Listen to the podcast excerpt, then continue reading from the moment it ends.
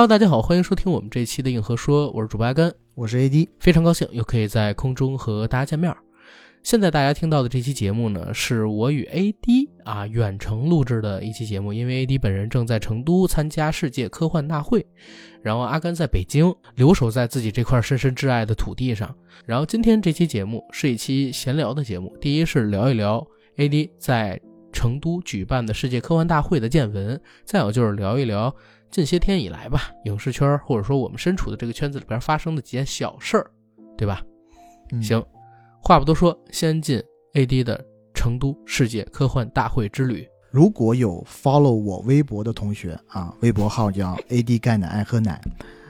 的同学，应该都知道啊，最近 AD 在这个成都参加一个世界性的盛事。啊，并不是大运会啊，大运会刚过去不久，然后成都呢又迎来了一个世界性的盛会。这个盛会是啥呢？就是刚刚阿甘提到的世界科幻大会。我感觉在过去的这四五天里，我整个人都科幻了起来，而且在成都这样一个地方，首先是天府之国，在成都遇见未来这个 slogan，起码在世界科幻大会举办的这个所在地是随处可见，而且成都好像已经在某种程度上和科幻挂钩了，而且联系的还很紧。我不知道这是我个人的感觉，还是大家在某种程度上都有一定的共识啊？因为熟悉科幻的朋友都知道，这边是中国著名的科幻杂志《科幻世界》的所在地。对，然后在我国最出名的那一批科幻作家，嗯基本上很多人都是因为《科幻世界》这本杂志嗯而被大家所熟知的。而今年世界科幻大会又办在了成都，我觉得这从某种程度上是一个缘分，而且确实也相映成辉啊。所以你就收到了科幻世界的邀请，然后到这边去参加活动。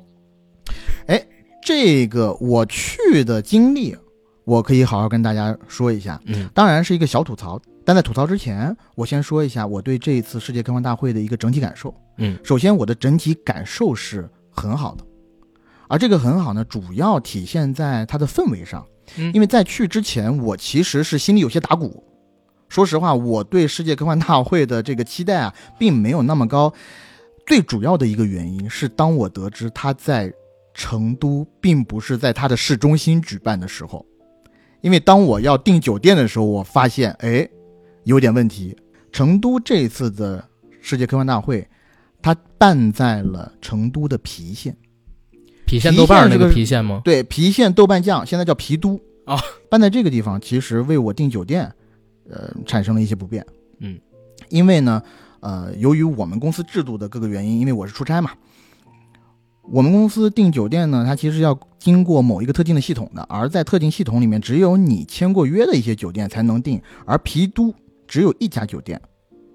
是在协议里头的，但是那家酒店呢，就是已经完全订满了，爆满了。嗯，所以我只能另选酒店。而最近呢我可以选择的酒店在十三公里之外，在另外一个区，在温江，所以我不得不住在温江，然后每天要呃单程是三十分钟的车程。但是这些路程上的苦啊，咱们就先不聊啊，毕竟你是去那儿参加活动了。这次活动整体的感受怎么样？你觉得？整体活动的感受是非常好的。首先，我要讲气氛非常之热烈。我每一天去，基本上那个场馆里面都是人山人海。我应该是周三到的成都，周四周五人已经都很多了，嗯，这都是工作日。然后今天是周六，周六当天人多到什么离谱的程度？就是你知道，在那个场馆里，我们因为呃吃中饭，它里面有几个快餐店可以选择，我们用手机小程序点 KFC，嗯。我点单了以后，发现是三百多单，然后我下午一点钟就有一个活动要参加，我中间预留了四十分钟的等单时间，在这四十分钟里没做出来，然后你因为取消了，前面有我没有取消啊，因为钱已经付了，嗯、因为前面还压着一百二十多单。等我参加完那个论坛，回头再去取我 KFC 餐的时候，我发现我当时呃，我当时点的时候不是三百多单嘛，嗯，我要去取的时候已经一千三四百单了，就人已经多到那种离谱的程度，而餐厅并不止那一家，大概有四五家呃各种类型的快餐店吧。那么但还是小城市举办的一个劣势，就是它很难承载这么大的人流量。而且听说今年的这个世界科幻大会去的大牌还挺多，是吗？所以才来这么多粉丝。对这个活动呢，分五天举办，每一天啊，在场馆里面会有数十场不同的论坛沙龙，嗯，然后每一天有一个我觉得挺有意思的活动，就是签售。嗯，在这些签售的作家里面，基本上国内你能报出名字的那些科幻作家全都来了，郝景芳还包括郝郝景芳也去了，对。啊，他也他也去，他真去了？他去签售呀。啊？宝树、刘慈欣、呃王靖康全都在，然后欧美的一些科幻作家也在。我很喜欢的一位科幻大拿罗伯特·索耶先生嗯也去到现场，而且我还去聆听了他的几场论坛，真的我觉得呃特别感动。啊感动。首先，呃，我这个后面细说，但是我要先说一个糗事。嗯在最开始的时候，我去的时候呢，我是跟我们俩都认识的祥仔嗯一起进到论坛里的、啊。你知道吗？他也是某一个我知道我知道呃所，谓科幻部门的呃成员。嗯，而他的那些同事呢，其实都对科幻非常非常了解。然后当天下午我们要去看罗伯特·索耶先生的一个论坛的时候，我还跟他们说：“我说，哎呀，我特别喜欢罗伯特·索耶先生，哎，他的那个星船散兵啊，我自己就小时候就看得津津有味儿。”然后我就看到对方的脸上就露出了一些狐疑的面容，你知道吗？嗯后来我才意识到，当我看到罗伯特·索耶先生那个人脸的时候，我发现啊，我把罗伯特·索耶先生和罗伯特·海因莱因给搞混了。我跟好多人都讲，哎，今天就是某某天有罗伯特·索耶先生的那个签售会啊，你们一定要记着拿那个新川伞兵过去给他签名。后来当我我才突然意识到啊，罗伯特·索耶是写那个《恐龙文明》三部曲的那个。当然了，我在这几个朋友的帮助下，也顺利拿到了索耶先生的签名。嗯啊，这自己是非常高兴的。然后我为什么说感动？是他在那场论坛上其实说了很多他和中国的一些渊源，而且他也说了，因为他自己在呃很早之前就对中国有了解，但是他真正的去了解中国科幻，还是要呃感谢一个人，就是刘慈欣。而且他也说了，在他这几十年的观察当中，中国科幻前后的一个巨大的分水岭，就是刘慈欣《三体》作品的诞生。当然，我觉得这是一个世人的共识了。嗯但是我所说的让我，嗯我我或者不能说感动吧，就是罗伯特·索耶先生在论坛里面他自己发表的一些感慨。他提到一点特别有意思，他说呀，他是六零年生人，现在年纪已经很大了嘛，嗯，但据，他自己对，但据他自己说，这一次在成都举办的世界科幻大会，在他参与的这么多届世界科幻大会当中，规格都算相当高的那么一届了。嗯啊，当然了，我觉得这也暗合我们中国人办这种世界型的大会，呃，想要呈现的一个样子。对但这次好像也是单独用了新的场馆，之前是没有用这个新场馆的，好像。这个场馆做出来就是为了这个科幻大会，对，第一次用嘛，所以他有这样的感觉也很正常。对，第一次用。呃，但是呢，这个稍微岔开来说一句啊，就是因为第一次用，所以你可以看到这个场馆是非常急的收工的。有两点，第一，就是当你去乘直梯的时候，你会发现，哎，这个直梯的按钮有点跟我们在其他大楼里面见到的直梯按钮有点不一样，因为其他大楼里面那些直接直梯按钮，起码你还有一个像模像样的一个金属板嗯。嵌在墙上的。嗯，但是呢，这个场馆里面，它好像是直接在墙上开了个三角形的按钮孔，嗯。然后就只有一个按钮，其他什么都没有了，就建得非常的急。在第二个，呃，应该是在开馆的第二天，某一个微信群组里面，就是跟世界科幻大会相关的一些参与人员的微信群组里面，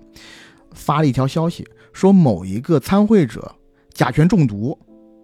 送医院了，就说明这一个场馆。就是冒着收尾收的特别的参会我急，靠，所以我在几个场馆的门口都发现了有那种呃临时的医务人员坐镇。但是啊我要我在这儿要说一句话，就是，呃，起码在我在场馆里面待的这几天，我自己并没有感到特别明显的甲醛的感觉，甲醛或者说甲醛中毒的感觉，或者说不适的感觉，我其实并没有。有人有人对这个梗比较敏感，看个人体质，呃可能他比较敏感，对，对确实。呃，但是还要说一句了，就因为那个场馆非常的大，其实我觉得还好，而且通风也很不错。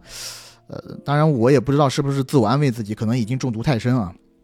但说回来，这个扯远了。索耶先生自己说，他在国外参加这种科幻小说的集会的时候，嗯他有一个观察，就是他一个六零年生人，他在这个集会上，通常来说，他的年纪都不算大的。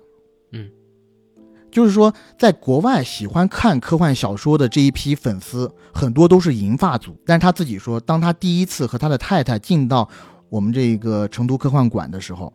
看到那么多年轻的朋友，二十几岁的呃朋友，然后甚至有十几岁的学生，还有一些呃过来组团参观的一些中小学生。嗯，他太太跟他说，他仿佛看到了希望，嗯因为在国外你看不到这么多这个年龄段的人去看科幻，而且在这个很多论坛上了，我也有一种惺惺相惜的感觉，就是当然你要刨开那些我觉得大刘在的论坛，因为嗯。凡是大刘在论坛，有很多是那种，对，首先是不缺人，第二个呢，有很多是那种最近最近一段时间才喜欢上科幻的一些嗯呃所谓的科幻迷嘛，甚至我也有看到很多的那种官员，或者说一些企业家吧，嗯跟大刘同台的时候啊，也上去跟大刘哎嘘寒问暖，说哎我很喜欢看你的作品，对，然后但是呢，当大刘想要跟他再进一步做交流的时候，发现那个人好像也说不出来啥。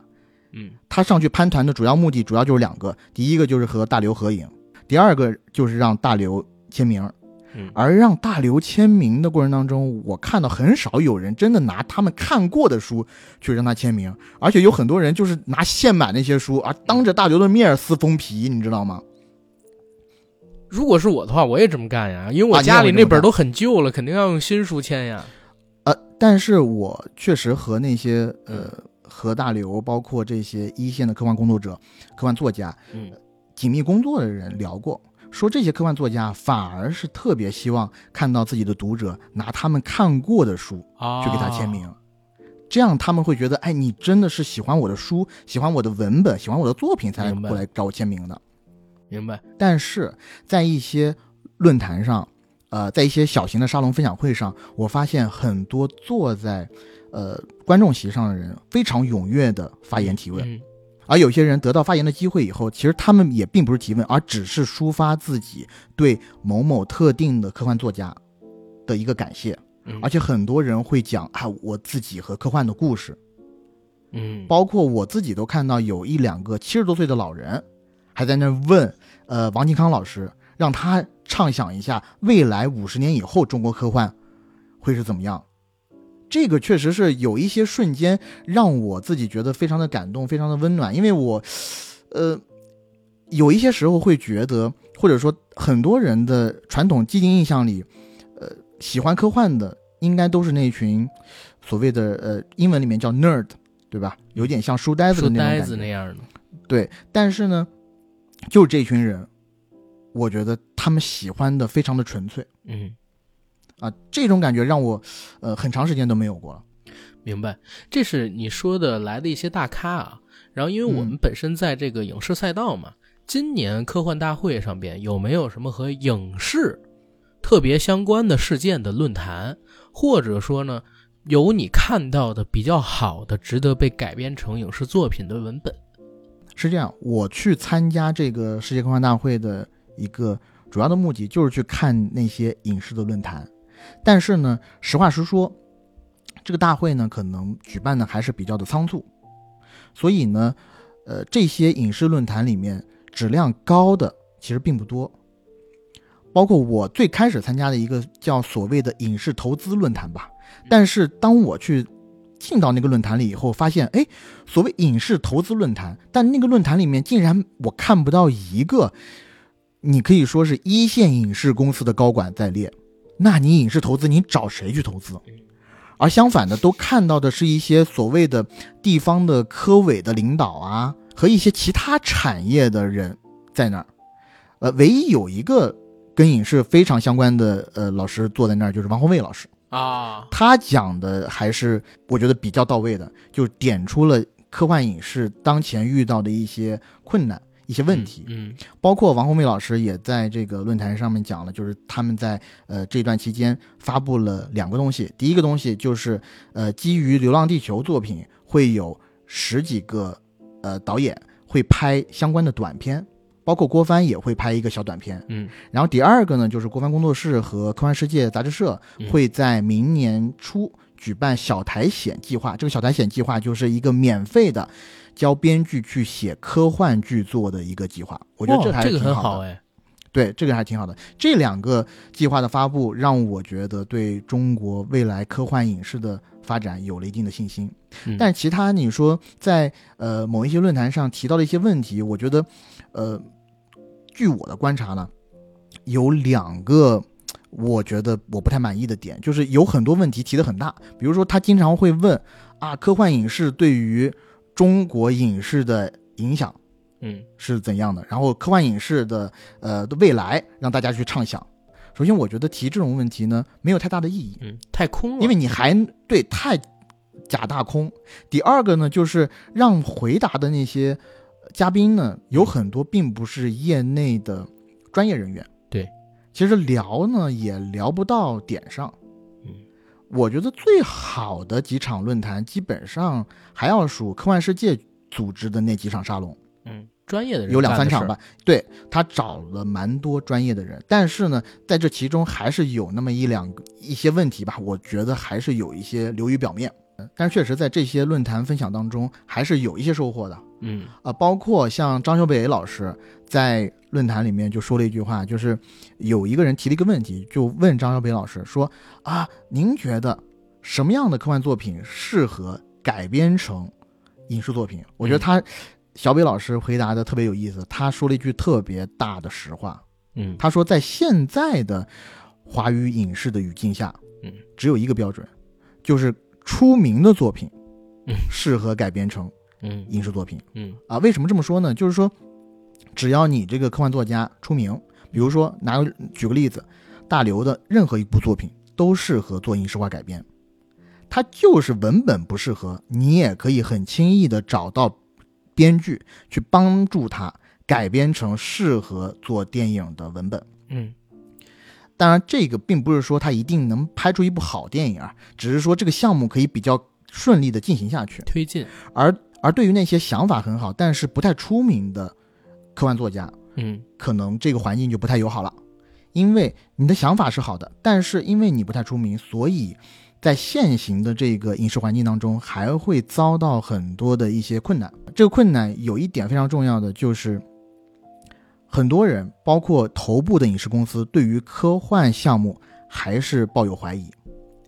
嗯因为自从《流浪地球》成功到现在，真正能立得住的作品，或者说成功的作品，这个成功我们指的就是商业回报上的成功啊，因为只有商业回报才能让这个呃所谓的电影类型能够比较顺畅的进行下去嘛。这种成功的作品并不太多，而成功的作品，我们能数出来的，或者说绝大多数人能数出来的，可能也就那么两三个，而那么两三个完全都是在郭帆工作室旗下的《流浪地球》一二和《宇宙探索编辑部》。还有一部《三体》电视剧嘛，对，《三体》电视剧，但我们刚刚说的，呃，还是主主要集中在这个呃嗯。电影板块吧。对对，但是《流浪地球》的成功也给未来的一些科幻作品，呃，设置了一些难度，因为在很多头部公司或者说影业公司大佬的想象当中，提到科幻二字，就要和贵沾边儿，嗯是，所以会有一些迟疑吧。当然，这个是比较行业内的讨论了啊。嗯明白。那这次科幻大会，我听说啊，就是现场也出现了一些好像让人体验没那么好的新闻，你有没有嗯经历？可以跟我们吐槽一下吗？当然了，你别怕得罪某些人啊，有什么就说什么。是这样的，我自己参与的论坛和活动当中，有一个活动，我觉得最值得吐槽。嗯这个活动呢是在周五的时候，他从下午一点钟一直弄到了晚上六点半，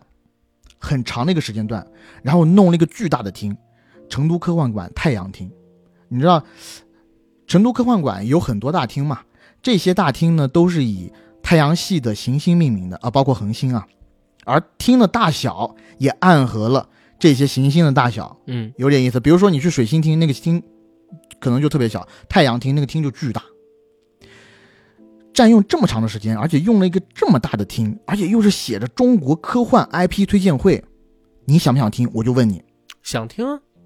那肯定几乎。所有人都觉得那肯定是当天下午的一个重磅的重头戏，对吧？嗯很多人都往那个地方扎，而且呢，大家都生怕自己错过了又一部现象级的科幻作品的产生。但是我告诉你，在那么长的时间里啊，反正我起码在那儿待了有一两个小时，在这一两个小时里，我看到的所有 IP 都巨烂无比，而且有一些 IP 明显就是凑数上去的，他可能就是找不到要去推荐的 IP，而去找了一些一些人去凑数。其中嗯包括，我觉得应该是个裙带关系，就中间有一个特别年轻的一个年轻导演，上去去诉说他自己想要去拍的一个科幻作品，但是那科幻作品呢，呃，首先是他自己写的，但是他一上去呢，从头到尾竟然没有说他自己写的这个故事到底要讲一个什么故事，他没有说任何故事，他反而是在说他上一部作品，他拍了一个短片，嗯。面临到的种种难题，而且他花了好大的一个篇幅 去讲述他去怎么克服一个困难，而那个困难我讲出来都要笑掉大牙。嗯他说我克服了一个困难，就是呃，我具体他讲的那个事例我说不清了，我大体概述一下。大致情况就是他拍那个短片的时候，在某一个场地，那个场地找不到外接电源，他怎么把电源给接通的？这么一个初级的问题，他拿到这么大一个大会上去讲，嗯呃，而且在后面还出现了很多离谱的事儿。那而且在这个 IP 推荐会当中呢，我看到了数次几个元素重复出现。这个元素包括但不限于大熊猫、三星堆啊，或者三星堆加大熊猫，就是四川搞来搞去，好像就是这些东西，就是 非得把它加进去一样。呃，有关部门的印象当中，就必须得是这俩东西，没有新玩意儿。正所谓重塑三九大嘛，对吧？嗯三星堆、九寨沟、大熊猫了。嗯这个 IP 推荐会啊，确实很多都是裙带关系上去的，嗯或者这一场活动的主办方并没有特别扎实的人脉。嗯，因为我听说这场活动的主办方跟《科幻世界》这个杂志没关系。对，跟科幻世界没关系。然后，其实我具体也不知道它是什么样的一个背景，但是我总感觉可能是某某区政府啊之类的这种这种单位举办的。呃，中间有一个跟大熊猫有关的呢，就是郫都区政府应该是上来了一个宣传部长还是怎么着的，呃，一个女士上去以后就说，哎，我们要推出一个 IP，这个 IP 呢是一个大熊猫啊，然后这个大熊猫呢有个名字叫 Panda 酷。然后这个时候，你就看到在硕大的 LED 屏上出现了一个大熊猫的蓝图，而那个大熊猫的蓝图呢，旁边还写着很多字字样呢，就是呃对于这个 IP 未来的一些展望。然后这个时候，我们想听这个呃老师讲一些什么不一样的东西的时候，老师慢慢的背过身去了，就是背对观众。嗯当他背对观众以后，我们听到了不一样的声音，因为之前他都是很知性的声音嘛。嗯然后我实在没有想到的一幕发生了，他现场 voice over，现场给这一个没有动的大熊猫配音，他声音大概是这样的：嗯，大家好，我是潘大酷大家还不认识我吧？我是一个新的熊猫 IP。类似这种，但是呢，我要再说一点，因为熊猫这个元素啊，真的看过太多次了。首先，这一次世界科幻大会的 logo 就是一个熊猫，熊猫在触碰一个星星。然后呢，这次世界科幻大会还有一个吉祥物，也是一个类似于穿着宇航服的熊猫。然后再加上科幻世界在今年早些时候推出了一个他们的自制 IP，是一个机械熊猫。然后再加上。如果去过望京的同学都知道，以前在望京的那个路口处有一个机械熊猫，所以说 熊猫这个东西啊，我真的觉得以后咱们国家再办这种世界性的盛会，能不能想想想一些别的动物？你就是你看，连冰成龙大哥他的新片名都要叫我不是熊猫，而不是叫我是熊猫。他就要尽量撇清跟熊猫的关联嘛。但讲真，我现在满脑子都是你刚才说那个一个政府女官员开始很正经的说话，然后突然转过身，哈哈，我是派大库，我觉得我觉得十分之荒谬。我们那一排人坐在那儿，就是尴尬到脚趾抠地，你知道吗？就是当他说完那一大段台词介绍这个潘潘大库是什么，然后以拟人的方式，就是跟现场观众想要做一些互动的时候，我们就做了从这个场馆里面离开的决定。你实在是看不下去了。让让祥仔站起身，抢过话筒，然后跟那个女主持说：“主持人你好，我是豆瓣永远年轻、永远热泪盈眶、永远在路上小组的成员。然后我非常喜欢你的表演，我要跟你一起表演。”然后就开始调歌目三。呃，但是这个女嘉宾确实有一个功用，就是因为在那天晚上，嗯，所有人的话题就是参与过那一场活动，很多人的话题都围绕着这个，因为大家一讲都特别有共鸣。呃，但我其实觉得这种方式只是方式有待商讨了，但是他准备的还是跟之前的几个项目比，还是比较有一点用心的。对对，呃，总体来讲呢，就是在那个 IP 推荐会上，嗯没有什么特别知名的 IP 出现，是，也没有太多我们说就是真的，比如说得过银河奖或者是雨果奖的 IP 推荐，甚至说我还在这一个 IP 推荐会上嗯，看了二十分钟的一款手游的类似于发布会那样的东西。那款手游是《流浪地球》的手游，哦，科幻馆内部还搭了一个比较大的呃展览区域，嗯啊，送了不少那个周边啊礼品，然后吸引了很多科幻迷去驻足。我觉得他在推荐这个游戏的时候，有一页我自己感觉是，呃，不是很舒服的，因为在那一页上，我看他写了一个什么呢？就是基于这款游戏，它之后的一个发展计划。这个发展计划是什么呢？我们要基于这款游戏，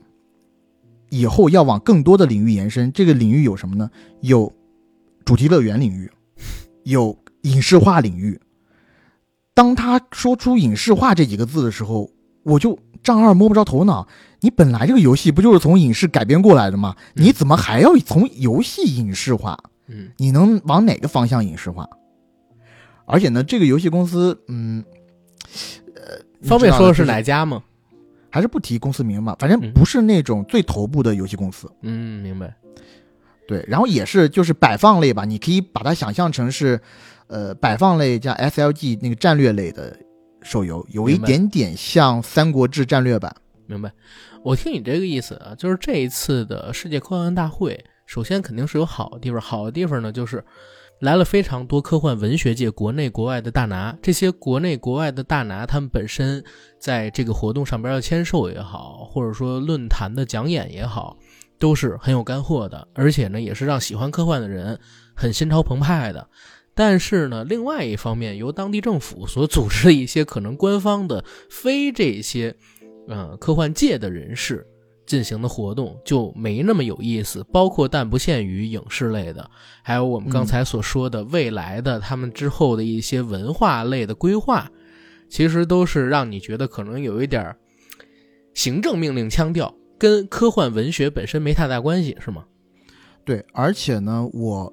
在经历过前两天的震撼教育以后，嗯我之后去到这些场馆去看一些主题沙龙的时候，嗯我就长个心眼儿。嗯凡是这个主题沙龙里面有那么一两个，我一看就跟这个所谓的科幻作家或者说科幻文学不太沾边的，我就尽量不去看这种省得踩雷。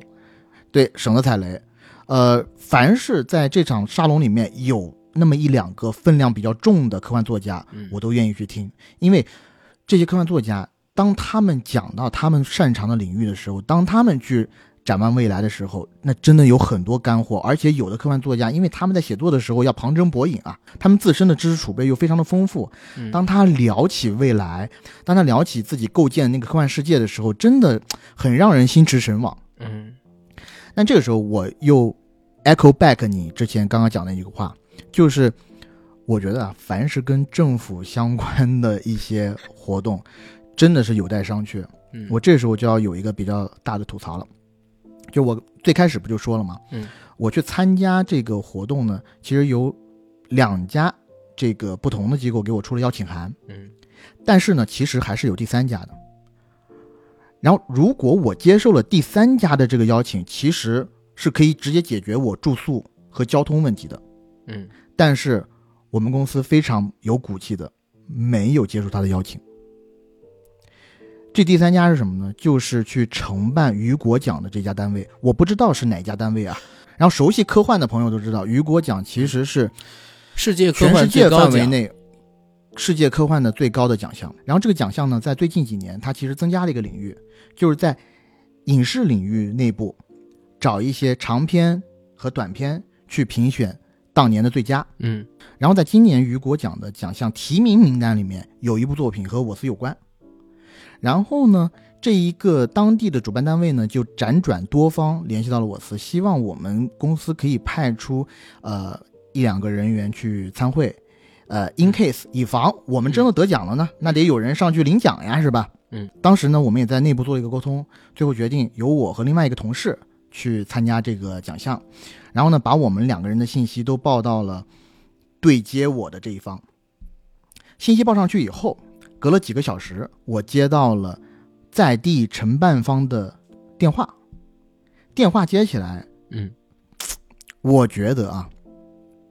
挺受冒犯的，因为他电话接起来以后就说：“哎，某某总，哎，你好，呃，这个我们这边的主办单位想提一个问题，这个问题是啥呢？这个问题是呃，想问一下贵司能不能派呃一些外国人出席？就你知道吧？当他提出这一个要求的时候，我就觉得特别受冒犯。就现在已经不是一八四零年的中国了，你还要去看外国人的脸色吗？就是他这个主办单位呢，就是想多一些外国脸，以增显这一个国际性奖项这一个盛会的国际性。嗯，但是你要不就在之前就提出，你有这个想法，我觉得从某种程度上可以理解。但是你要不然就在联系我们之初就提出，啊，你们其实想最好有外国人的参与。当然了，我觉得在现在这个也不太好，就很 low 啊。没错，就让我觉得特别的 low，所以我们公司就拒绝了他的邀请，我们就没有参加。我们说，那我们要再想一下。就有一句话，我想说，就是人必自辱而后人辱之。就是你你你你你一个政府举办的活动，然后你跑到一个，比如说呃，就是外资公司吧，跟人家外资公司的人聊这个事儿，那你 你你这真的就是属于先自己侮辱了自己一拍，对吧？我跟你讲，就是如果如果有人跟我干这个，我就直接把眼睛给眯上，然后过去参加他们活动，什么玩意儿啊！我靠！对，就是我当时就，反正我们同事之间就觉得特别受冒犯，然后两个人一合计，就说那我们这个就不参加不去了，嗯就起码是雨果奖这趴，我们肯定是不参加。然后因为是有别的人要，呃，别的组织单位邀请我嘛，我们就去参加了别的这个活动，嗯。但是我要说，我说的不是雨果奖的这个组委会啊，而是在地承办的这些人。嗯跟我直接对接的呢是成都当地的一家媒体公司。当然了，他跟我讲的时候是说啊，是受上级领导的指示啊，希望可以有一些外国人参加。嗯呃，反正在我稍微冷静下来以后，我也跟一些科幻圈的朋友聊了一下，然后他们呢，首先都表示了对这个事情的谴责，但是也表示了对这个事情的理解。就是据说在他们这个圈子里面，或者说在呃某一些跟政府相关的这种呃文化圈层或者呃一些国企事业单位里面，他对于这一个世界型的盛会嗯有多少外宾出席，他是有个指标的。他为了满足这些指标，他必须得找一些外宾出席。但是我的、呃、特别好的朋友也给我打了一个警钟，就说如果有人让你去找外宾啊，你千万别搭这茬。为啥呢？嗯，就是说嗯他是想让外国人出席，但是外宾过来以后审查还要多几道，还特别麻烦，还不一定能审查得过。所以你啊去贸贸然的请，呃，一些外国的大咖什么的，我我我指的不是我们公司同事啊，就是比如说他真的想要请一些外国的大咖来到当地，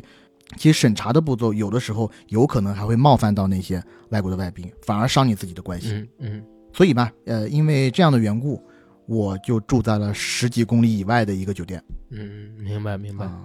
我们有骨气啊，对不对？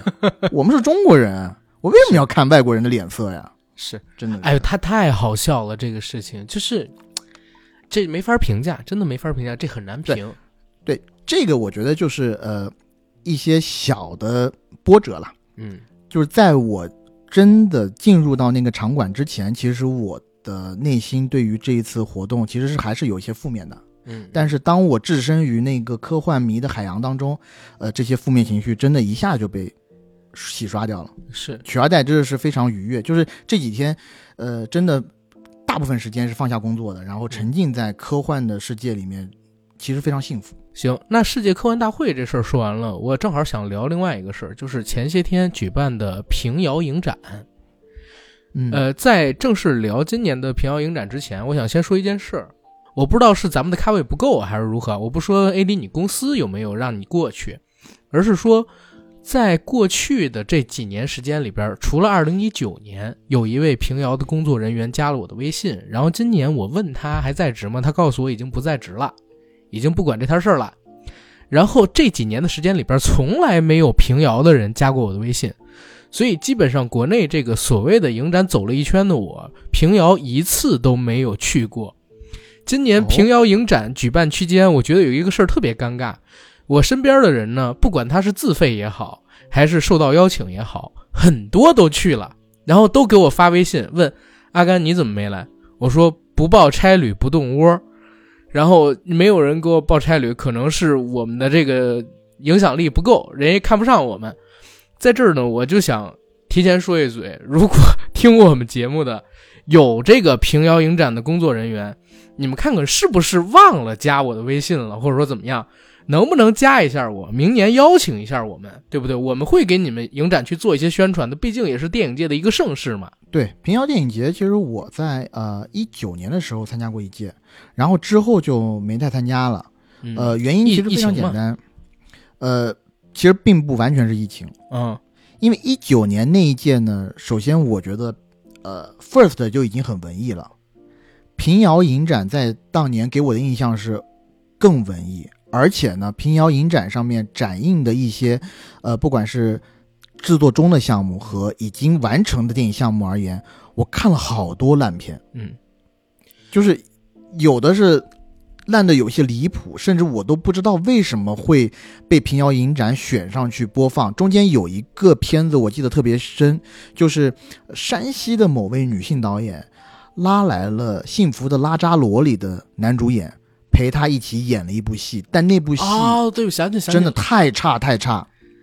就是连学生作业都不如。而在平遥影展的创投啊，包括在呃后边的展映，就算是呃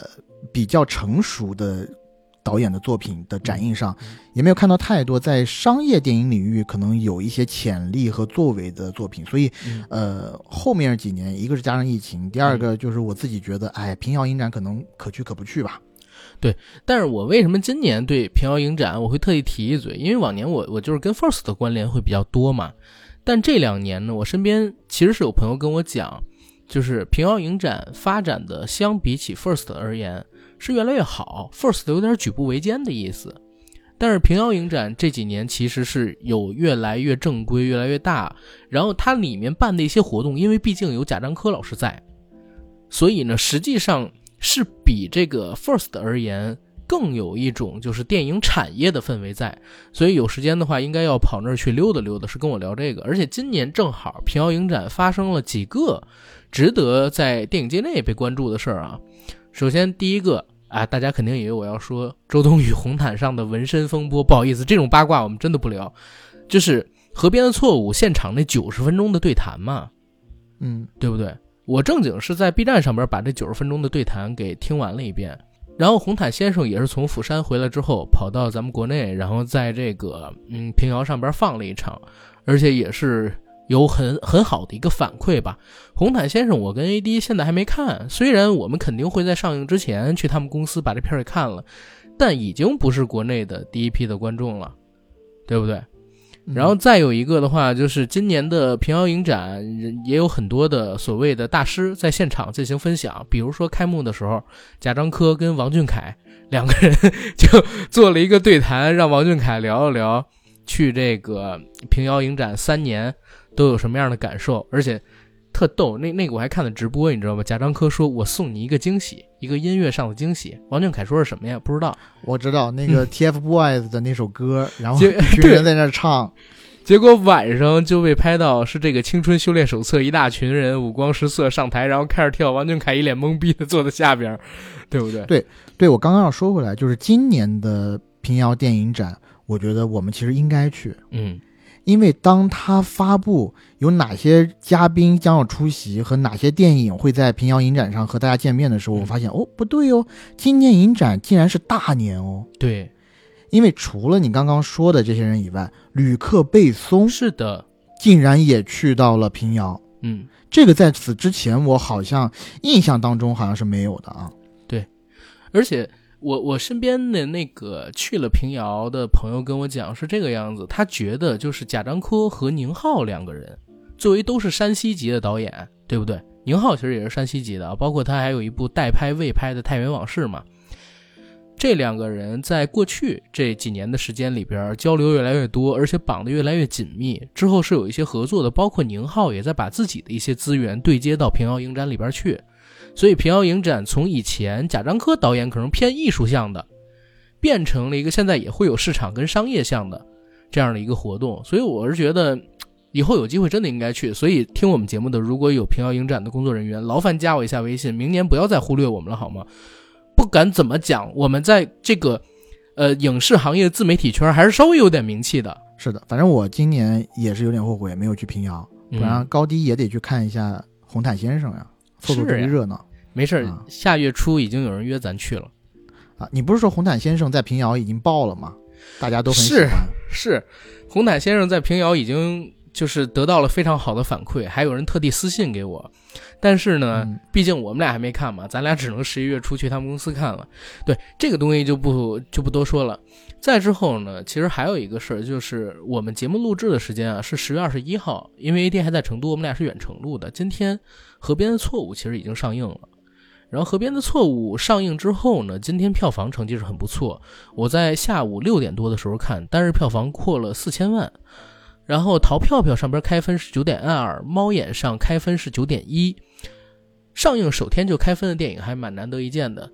大众的评价其实还不错，尤其是在我们硬核的群里，我们硬核的群里边几乎都在说这部片子好看。但是呢，我又关注到。微博上有一条热搜是“河边的错误看不懂”，对吧？就是这部片子很多人看不懂，所以我想在这儿，因为我是看过《河边的错误》的，AD 可能还没来得及时间去看，我给到大家一个反馈跟意见：这部片子它是一部反类型片的电影，就是它有点像电影节的作者电影，它不是一部完全针对于市场上普通观众的电影。当然了，它有艺术探索，这片子也很好看，可是。刚才我们说到，为什么很多人说看不懂，是因为它的结尾属于半开放式的那一种，就会留下很多的悬念。对于看惯了商业片或者看惯了类型的那种悬疑片，最后一定会给你一个底的观众，呃，他们是不太接受的。包括这个片子里边有很多碎片化的叙事，让你看起来是一头雾水的。那这儿呢，就跟大家稍微说一嘴，你去看一眼《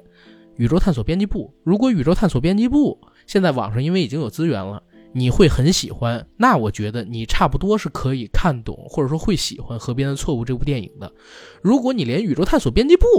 都不喜欢，那你大概率是不太喜欢《河边的错误》这部电影的。你别看它现在猫眼跟淘票票上边的评分很高，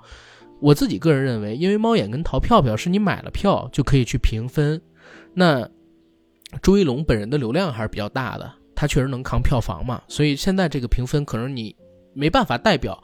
最普通观众的那种观影感受，你不如先看一两部电影节电影或者作者性比较强的电影，如果你喜欢，然后你再决定到不到影院里边去看这个《河边的错误》就完了。啊，嗯，呃，我今天呢也有几个朋友跟我聊这部电影，然后包括在北京的一些朋友告诉我，哎，最近刚看了这部电影，然后给他的一些感受。我有一个大哥啊，他看电影不是特别多，虽然是业内人士啊，嗯但是他并不直接去做一些呃宣发或者说制作相关的工作，所以他其实看电影没有那么多的。但是他给这个电影下了一个评价，嗯他说真高级。哎，我就说这这你怎么片摄影高别好，级跟？剪辑特别好。我说我可以想象得到，这个魏淑君她还是有这个才华的，包括镜头啊，包括这个呃叙事的角度和叙事的节奏方面，呃，但是我很难揣测高级是什么意思。然后这个大哥呢，没有直接回答高级在哪儿这个问题，嗯而他马上又自己说了一个自嘲的话，他说：“哎呀，但是我说一下，我是没看懂，最后那一部分是没看懂的。是然后没看懂这个东西，你刚刚说不是被顶上热搜嘛？嗯我自己其实是心里有一个预判的，因为在这部电影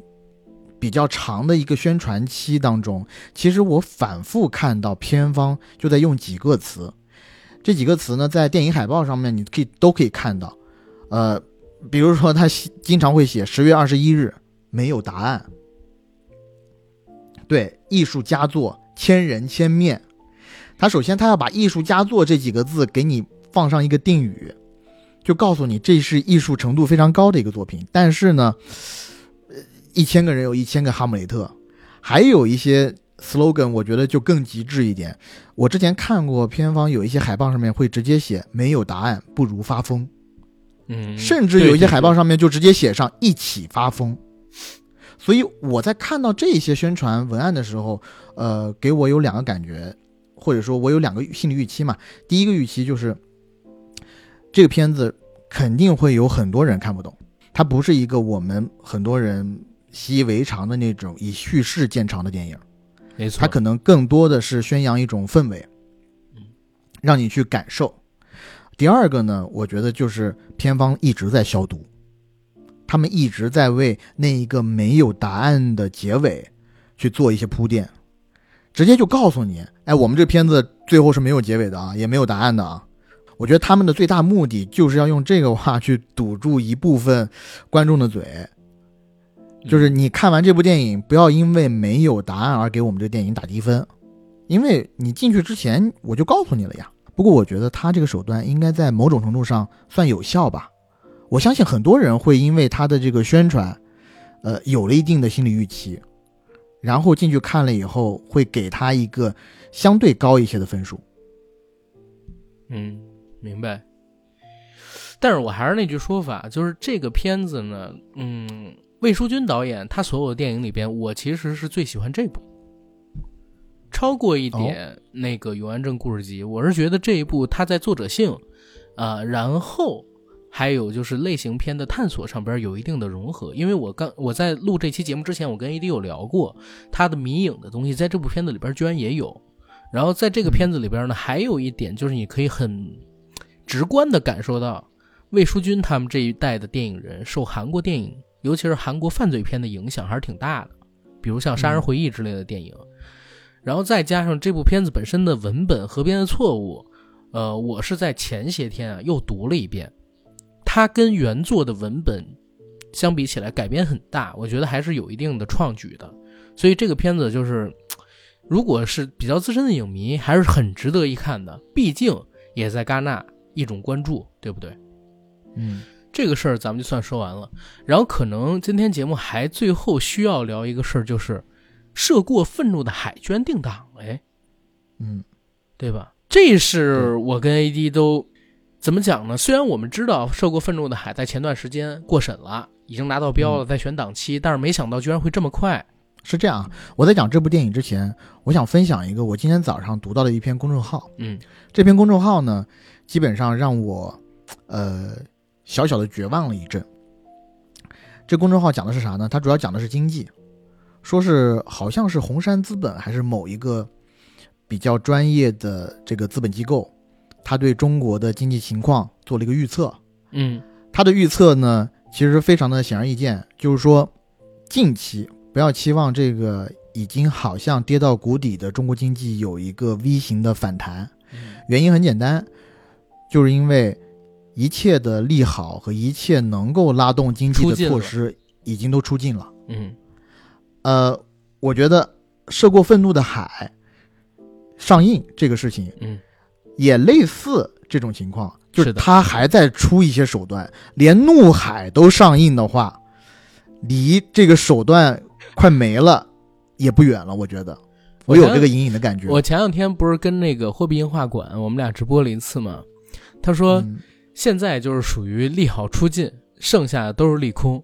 你看，今年十月、十一月、十二月，现在你看啊，片子已经开始定了，然后一定会顶满的，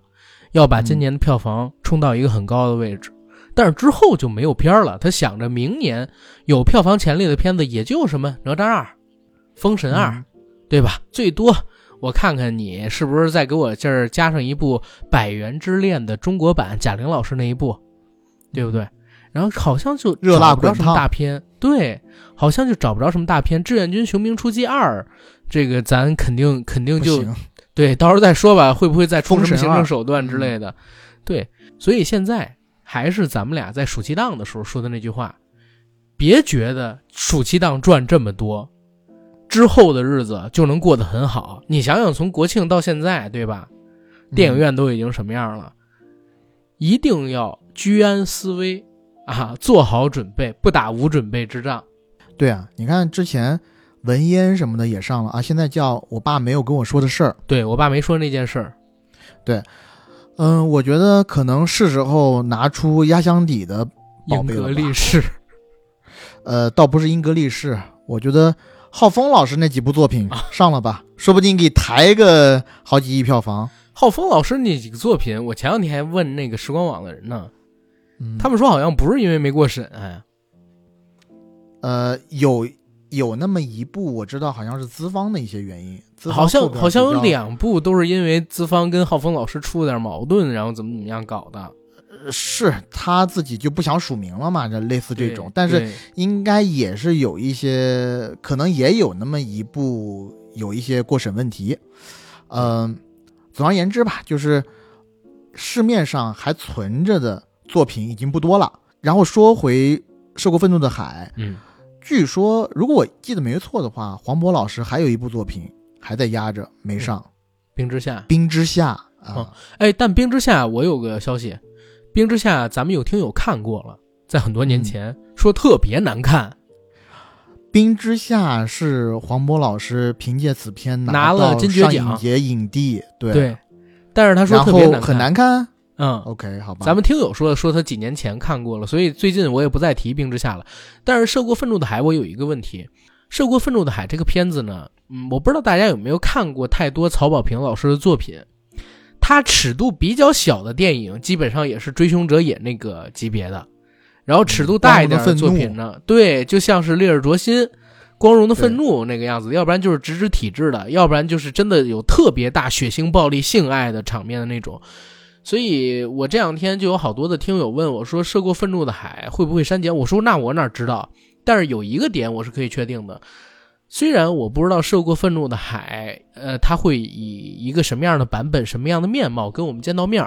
但这部电影里边肯定会有近些年以来你在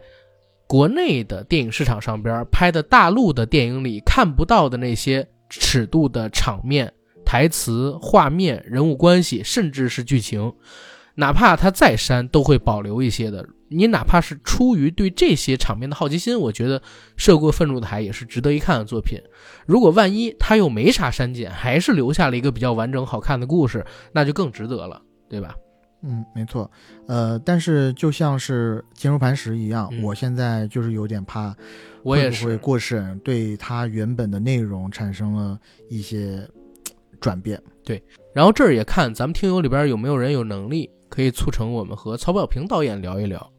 对吧？因为好像涉过愤怒的海，他们的发行公司我还没有查，我不知道自己有没有跟他们的联系。到时候看看咱们有没有机会能通过身边的朋友，对吧，去和曹保平导演聊一聊，没准儿就能聊出点新意来。行，那我觉得今天这期闲聊的节目咱们就先聊到这儿，好吧？后边咱们聊一聊七周年的特别节目。